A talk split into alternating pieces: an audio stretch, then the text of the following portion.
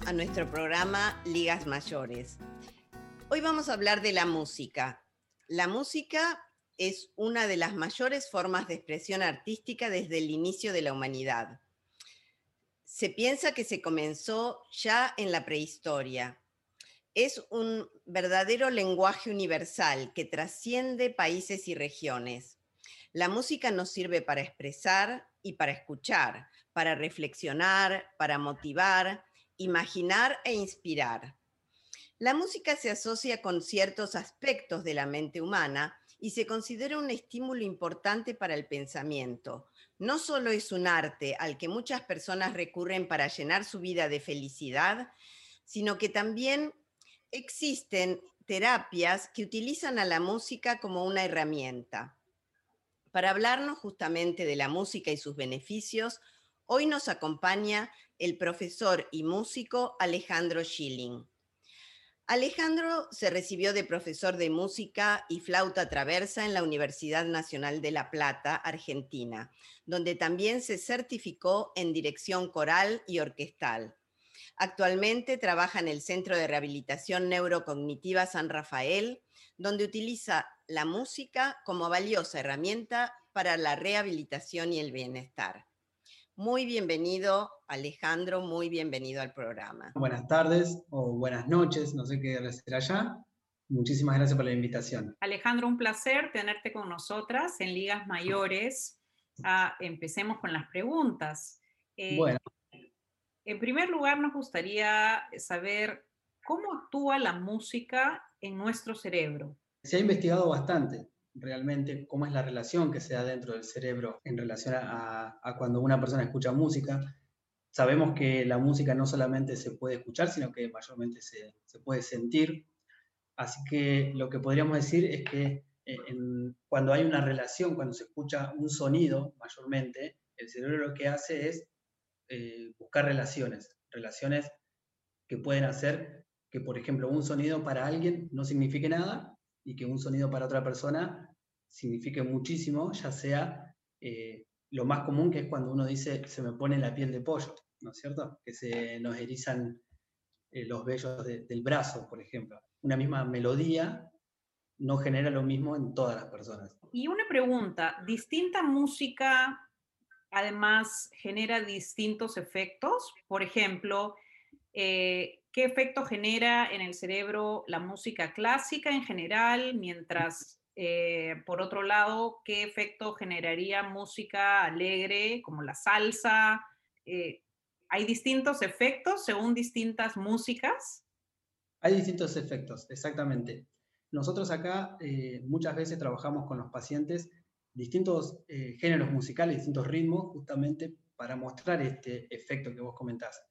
Eh, hay canciones o música o melodía que me acompañan a quedarme sentado y disfrutar justamente de, lo que estoy escuchando, como puede ser la música clásica. Muchas veces si yo escucho una obra tan conocida como La Estación Primavera de Vivaldi, es una obra que me invita a escucharla nada más y a disfrutarla. Hay canciones que me, que me invitan o me llevan a cerrar los ojos y, poder escucharla como con más profundidad o más concentrados. Y después, como decís vos, eh, el vallenato, eh, la salsa, la cumbia colombiana, eh, tienen sonidos que me invitan a moverme. Entonces se disfrutan de distintas maneras. Muchas veces hay pacientes que me preguntan si no escuchar música clásica hace que sea menos conocedor de la música.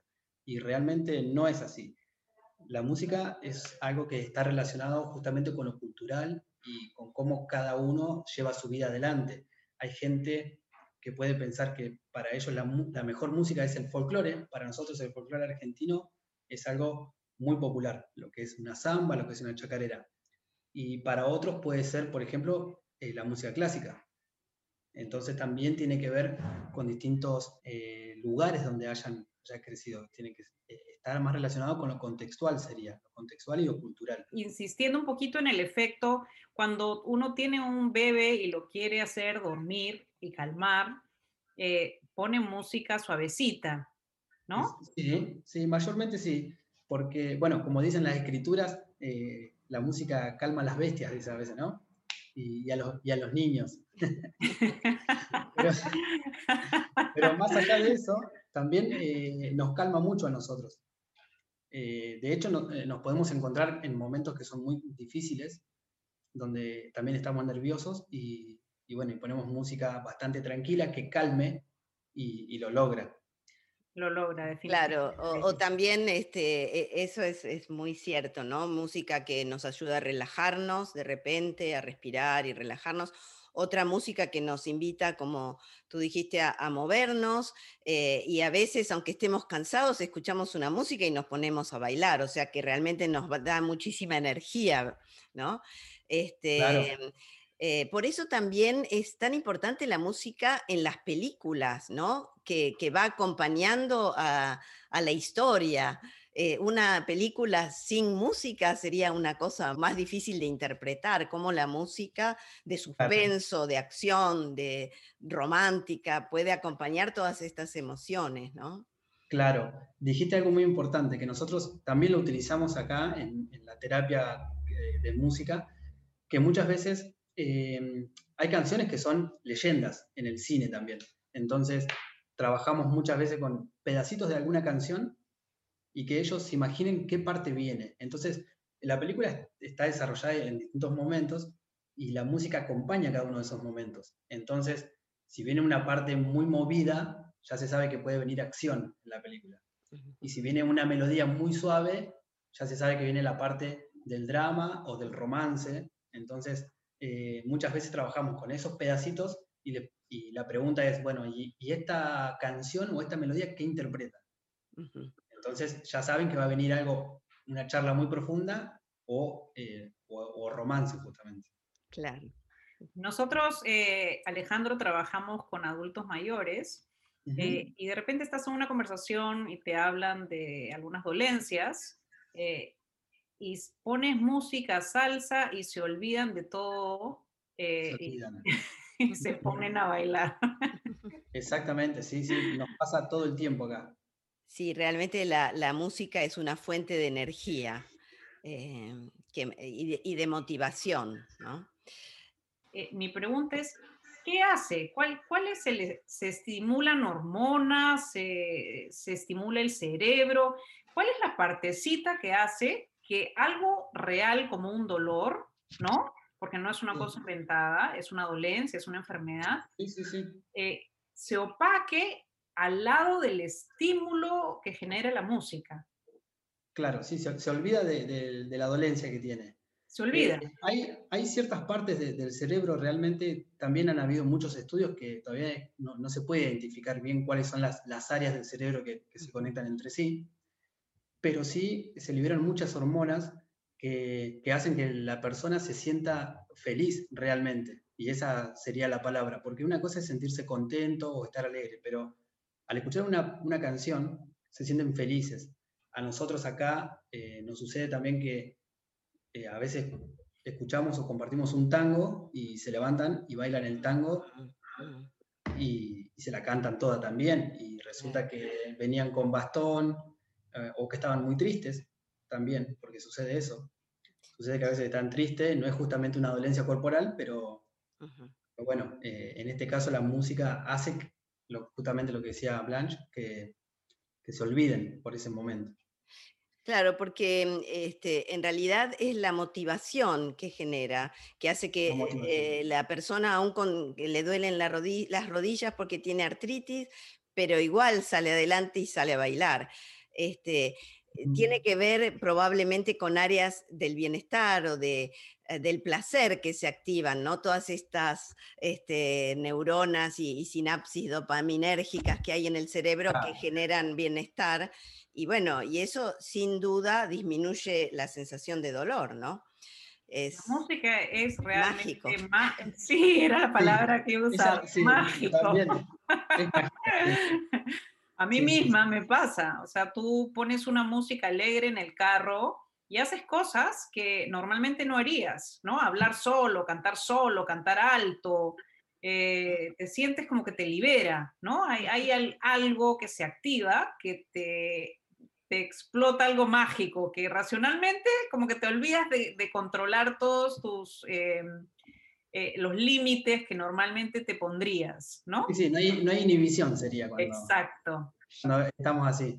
Alejandro, ¿y, la música también de alguna manera nos ayuda a ser más sociales cuando cantamos con otro, cuando tocamos de repente en un conjunto o en un coro? O, ¿Aumenta la sociabilidad entre las personas?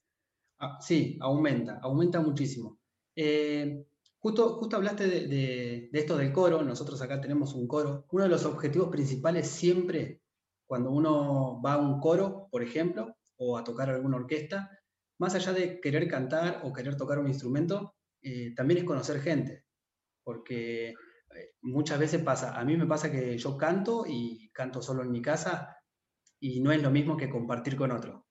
Eh, estoy en mi casa, ejecuto un instrumento y no es lo mismo que tocar el instrumento acompañado con otro. Entonces sí te da ese placer y esas ganas de conocer gente.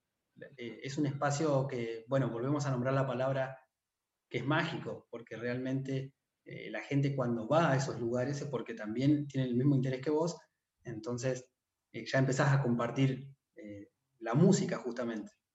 Bueno, y bailar también es un acto social, ¿no?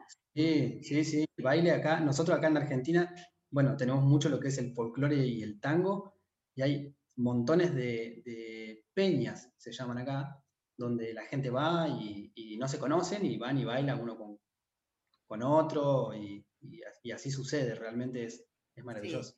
Sí. Sí, la música y, el baile evidentemente conectan a las personas, ¿no? Y ni que hablar cuando uno va a un recital de una banda eh, muy querida o apreciada y, que se siente uno con todo el estadio, ¿no? Es una cosa así que, es realmente mágica, la sensación de, ser, de, estar en, un, en, un, en unísono con, con tanta gente. Sí, con muchísima gente, sí, sí, sí. Hablas de los coros eh, y estás hablando también de las pequeñas orquestas. Quería preguntarte justamente sobre instrumentos. ¿Se puede aprender eh, instrumentos eh, siendo adulto mayor o es algo que solamente se hace de niño? Realmente no hay límites. Siempre está relacionado mayormente al interés que tenga cada uno. Y no hace mucho leí una nota, no, no, no recuerdo bien de quién era, pero eh, es una nota que estaba también con esta pregunta y tiene que ver con lo siguiente, y me pareció muy interesante, más que nada porque dice, cuando uno es chico, uno es joven y estudia un instrumento, o por ejemplo un idioma, tiene más plasticidad y, el cerebro de, de, un niño es como una esponja, es como que consume, consume, consume. Cuando uno es más grande, en realidad no es que el cerebro deja de consumir, sino lo que sucede es que la persona también ya se ocupa de otras situaciones. Entonces, el tiempo que uno le podría tener que dar eh, no es el mismo cuando es adulto que cuando es chico. ¿Por qué? Porque al ser adulto uno tiene más compromisos. Al tener estos compromisos hace que el tiempo sea menos y dedicarle, por ejemplo, una hora de estudio diaria a un instrumento eh, a veces genera un problema.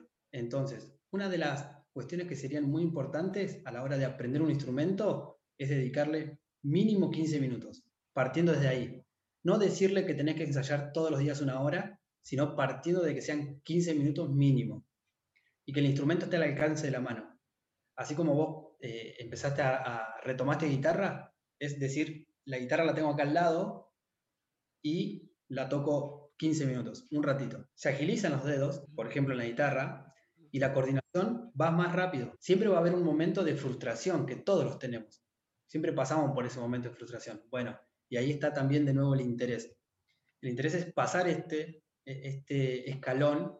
Obviamente nos vamos a encontrar con otros de más adelante, pero eh, la alegría que me da cuando supero ese escalón es inmenso, es increíble. Y después otra cosa importante es que uno al retomar un instrumento después de dejar mucho tiempo, el cuerpo, el músculo tiene memoria también.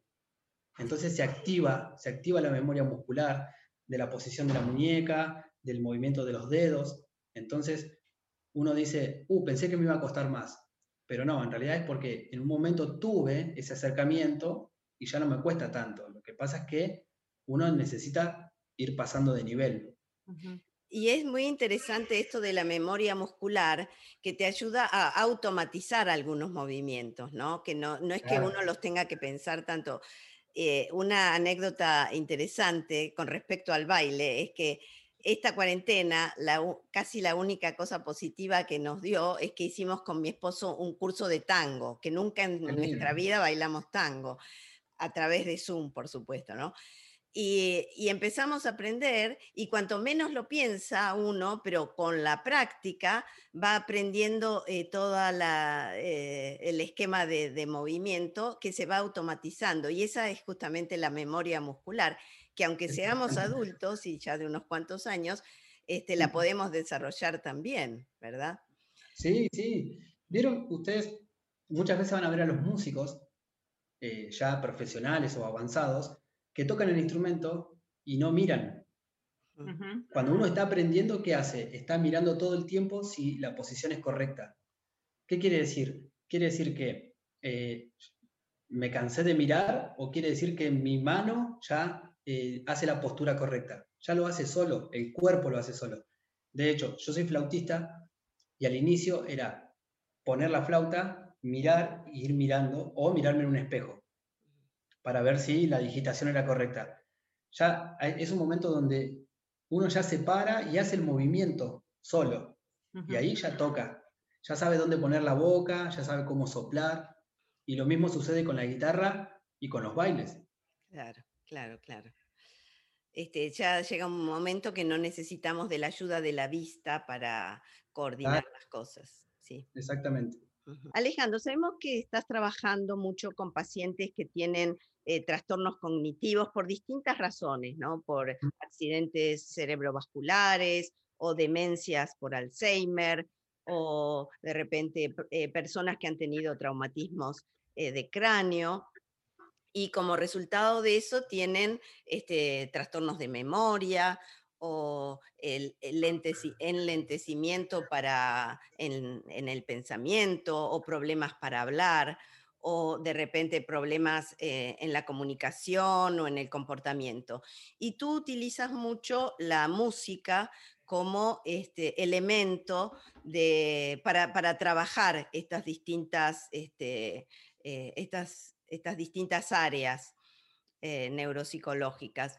¿Nos podrías comentar un poco cómo es este proceso este, de, trabajar en rehabilitación a través de la música? Nosotros tenemos varias maneras de, encararlo. Tenemos eh, un, taller que es lo que es la rehabilitación eh, neurocognitiva a través del estímulo musical. Uno de los primeros objetivos es trabajar justamente de manera grupal para abordar la socialización. No necesitan saber música previamente, y una de las preguntas principales es si les gusta. Todavía no he conocido a nadie que me diga, no me gusta. Entonces, eh, otra de las preguntas que le hacemos es si les gusta cantar y que tiene que ver con que solamente canten, no con que sepan. Eh, tenemos dos, eh, dos, metodologías, serían, o dos maneras de abordarlo a través de la música, este trabajo de rehabilitación y estimulación. El primer trabajo es justamente más abocado a lo que es la rehabilitación y el estímulo, que es hacer muchos ejercicios en relación con la música.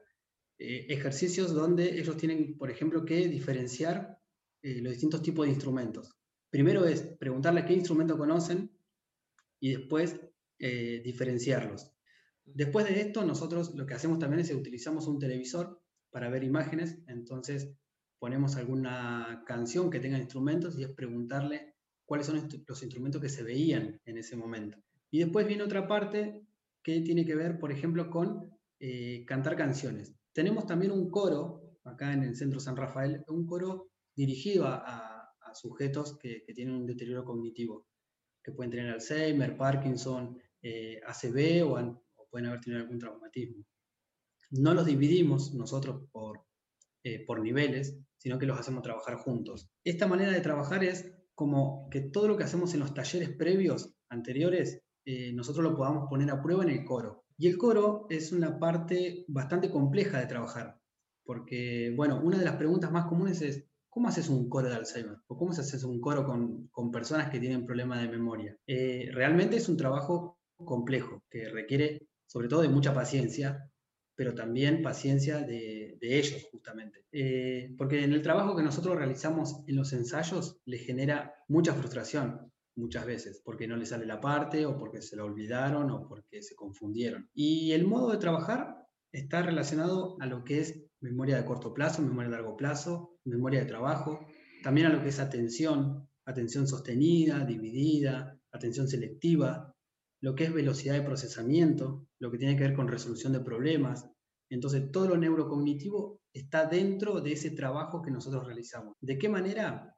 Primero, lo que siempre hacemos es estimular la memoria a largo plazo. Entonces, buscamos canciones muy conocidas, como por ejemplo, eh, Historia de un amor, puede ser, o El día que me quieras. Cuando dices memoria de largo plazo, quieres decir que recuperen en su memoria en el pasado eh, letras que tenían, ¿no? Claro, así funciona. Por ejemplo, eh, mi, abuela materna este, tenía un Alzheimer este, muy, muy avanzado, eh, al punto que no podía este, hablar.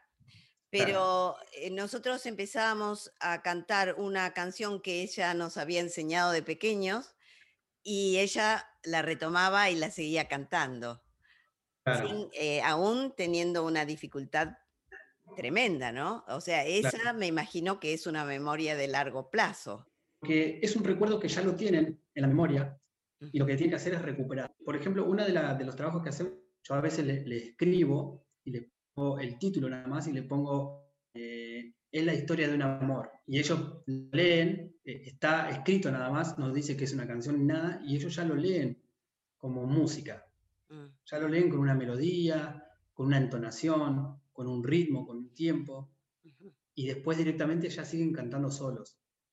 Entonces, esa es la manera de estimularlo eh, en lo que es memoria a largo plazo. Pero lo que no se puede hacer es trabajar, eh, por un lado, memoria a largo plazo, por otro lado, atención, por otro lado, velocidad de procesamiento, eh, aparte, memoria a corto plazo. Lo que se hace es tratar de trabajar en conjunto para ponerlo un poquito claro para nosotros, para la audiencia, ¿cuál es la memoria de corto plazo? Porque ya entendimos que la memoria de largo plazo son las cosas que están en nuestra cabecita, que se recuerdan de hace mucho tiempo, ¿no? Sí. Eh, la memoria de corto plazo, eh, relacionada con la música, ¿a qué nos estamos refiriendo? Bueno, relacionado con la música. Para explicártelo más fácil, la memoria de corto plazo, que es la que mayormente es la que se altera eh, en el caso de, alguna demencia como Alzheimer o Parkinson, eh, la memoria a corto plazo es que no recuerdo lo que hice ayer directamente, o que fui al supermercado y no llevé la lista y me olvidé de las cosas, o que perdí el control remoto o la llave de casa. Eso es lo, lo que más se afecta y eso es memoria de corto plazo.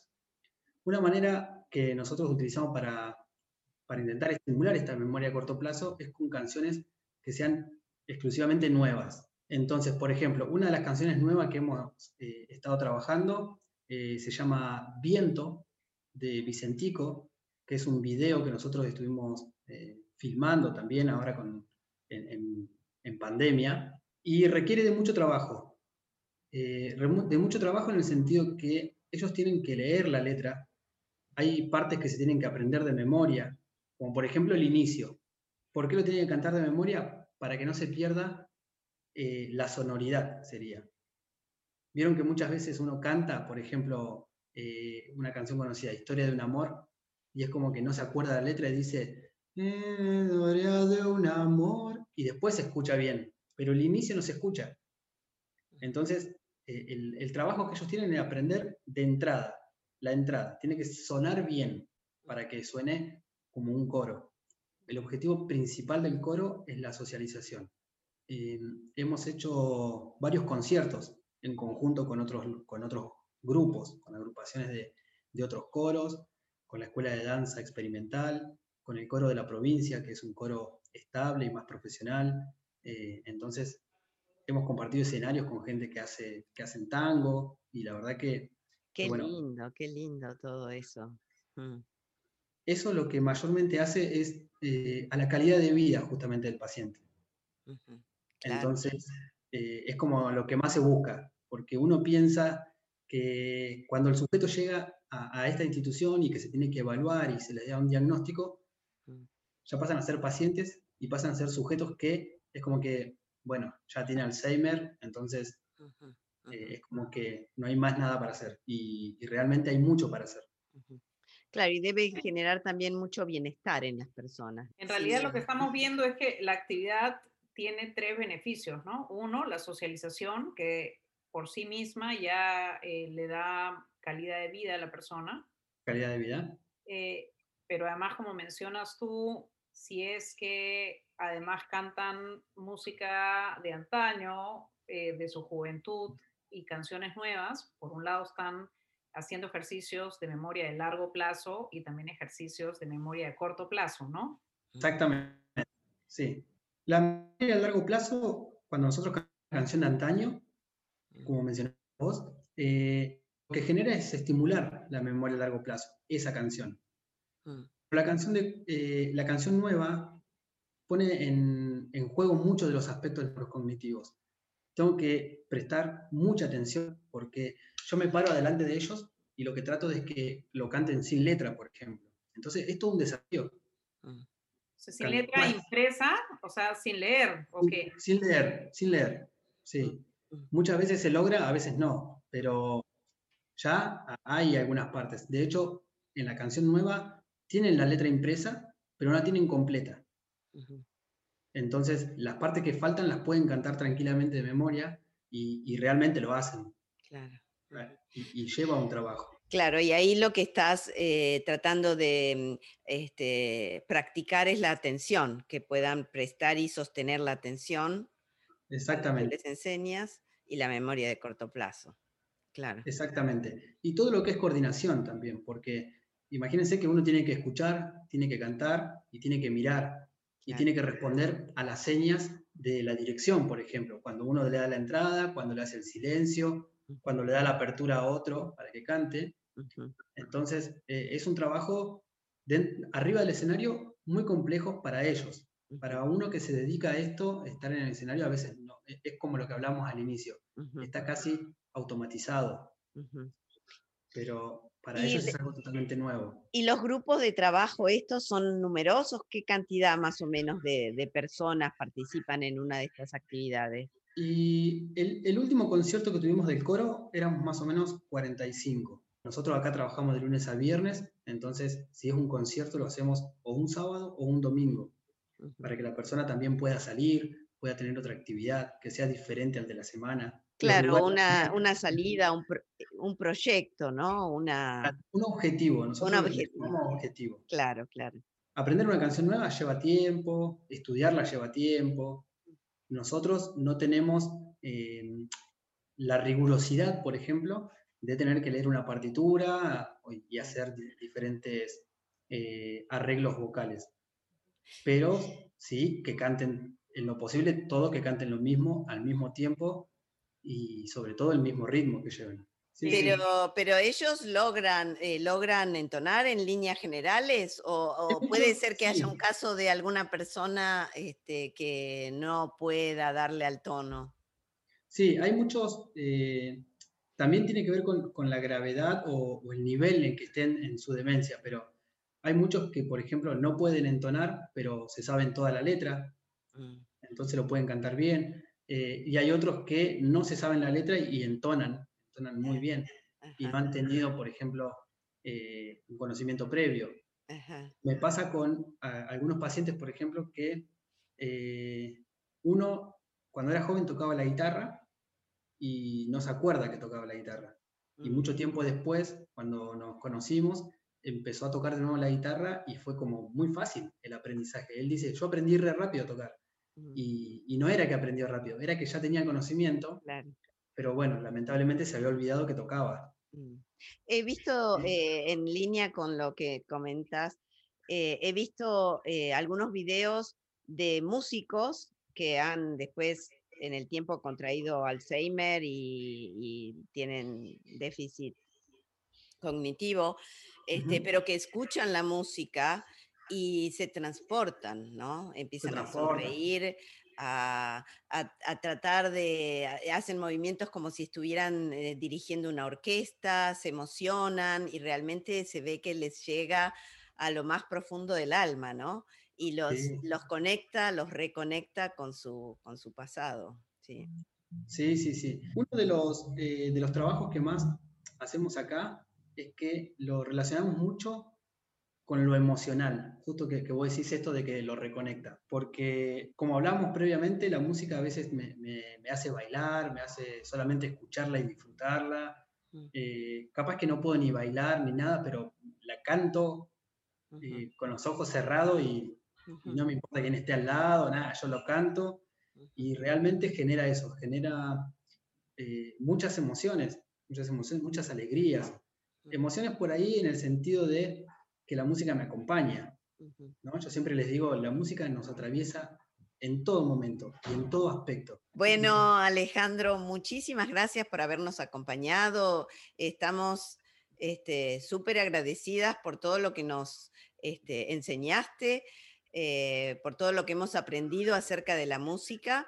Y bueno, esperamos tenerte nuevamente en el programa en un futuro cercano, si Dios quiere. Muchas gracias. Muchísimas gracias a ustedes. Hasta la próxima, Alejandro.